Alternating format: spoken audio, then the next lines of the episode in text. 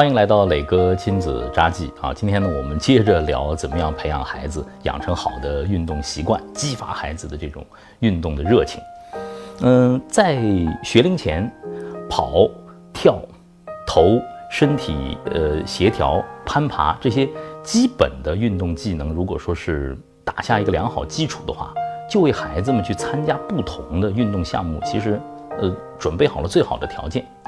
很多呃身边的朋友，包括家长，也会有这样的一个焦虑。我们当然希望孩子能够养成一个好的运动习惯，甚至是有一项自己特别喜欢的运动技能，能够拿得出手的运动技能。那什么时候该给孩子去选择一个运动的专项呢？呃，这个我觉得是一个课题，我也想和很多的呃爸爸妈妈们一起分享啊。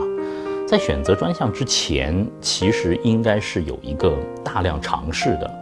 过程的，嗯，真正的分项应该在高小到初中，那么在在此之前都是一个积累和激发的过程。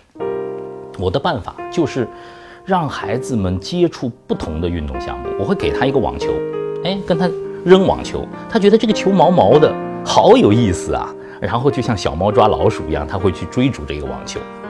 我会给他一个高尔夫球，哎，他说这个球和网球完全不同，一个硬硬的，但是它也会跳，这是什么球啊？上面还布满了小点点，他会有很多的问题会问你。我也会给他一个足球，说这个球你可以用脚去踢，我们出去的时候，哎，就会去踢球，会陪他看世界杯足球比赛，他知道哇，阿根廷队、法国队踢的都好棒，现在渐渐知道了梅西。我会给他一个篮球，拿到篮球的时候，孩子们就会去学学习拍球，在。幼儿园小小班的时候，其实如果一个孩子能够非常专注、协调的能够完成一百次的拍球的话，那么你的孩子的整个运动神经的协调性啊，其实已经发育的非常好了。但是这个时候还是不要给孩子选定一个所谓的专项，因为他们的骨骼、他们的肌肉都还没有完全发育到能够呃承担一个专项训练的这样的一个强度。所有的运动启蒙的老师都是从游戏，都是从非常愉快的游戏开始的。比方说，我想，呃，家长们都希望自己的孩子会游泳，对不对？朗月也非常喜欢水。那么，我对他们游泳的培养是怎么怎么培养？他们现在四岁，还没有完全学会游泳。但是，首先通过洗澡的时候，就可以把对水的恐惧克服掉。妹妹其实，在有一段时间里头是没有办法用淋浴给她洗头的。我突发奇想呢，给妹妹戴上了泳帽，戴上了泳镜，然后呢，姐姐看着我也好有意思啊，我也要戴。然后呢，两个人戴上泳帽、泳镜去洗澡。在这个过程当中啊，他们渐渐就不怕水了，而且呢，戴上泳帽、泳镜之后啊，哦，对水的那个亲近度啊非常高。他们甚至会把头啊埋到这个浴缸里头去去玩。有一次他们想去游泳，但是呢，我实在是没有时间，怎么办呢？我说，好了，这样我们拿出十分钟，我们戴上泳帽、泳镜。妈妈在旁边都看傻了，这个妇女是要干什么？我们倒了满满的一盆水，在浴室里头开始闷水，闷水，呼吸，闷水，呼吸。哎呦，那天这十分钟我们玩的不亦乐乎。但是在这个过程当中，孩子就学会了换气，学会了蛙泳的最基本的一个换气的技术，甚至是在水中克服恐惧的最重要的一个技能，就是在水中如何换气。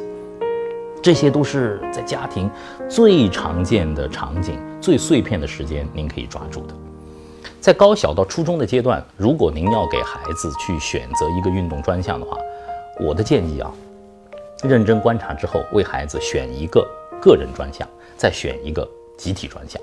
比方说游泳、网球、呃高尔夫、呃这样的单项运动，乒乓球都是自己跟自己打的。啊，是需要不断的修行和积累之后获得进步的。但是篮球、足球、排球，甚至这几年在上海也很火的棒球和橄榄球这样的集体运动，它是需要团队的大量的协作的。它和个人运动各有千秋，不可偏废。我自己的感受，在运动里头，孩子们最容易学到的一个是专注力。学会任何一个目标，都是需要自己耐心的锻炼才能达成的。孩子们会学会怎么样去克服困难，孩子们会渐渐的变得更谦虚，因为在任何一个运动里头都会遇到比你更厉害的人。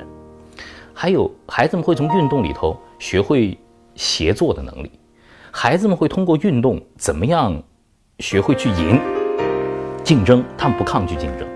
孩子们还会通过运动学会怎么样去输，怎么样面对失败。这种失败的教育、挫折的教育是其他所有的很多的呃教育的场景都不具备的。艺术是最好的教育，体育也是最好的教育。作为父母，如果我们从小能够陪伴孩子养成一个良好的运动习惯和这种终身运动的热情啊，我觉得这是给他们的一个天大的礼物，这会陪伴他们一生的。生命来自于运动，让我们爱上运动，让我们的孩子。爱上运动，好吗？我们下期再见。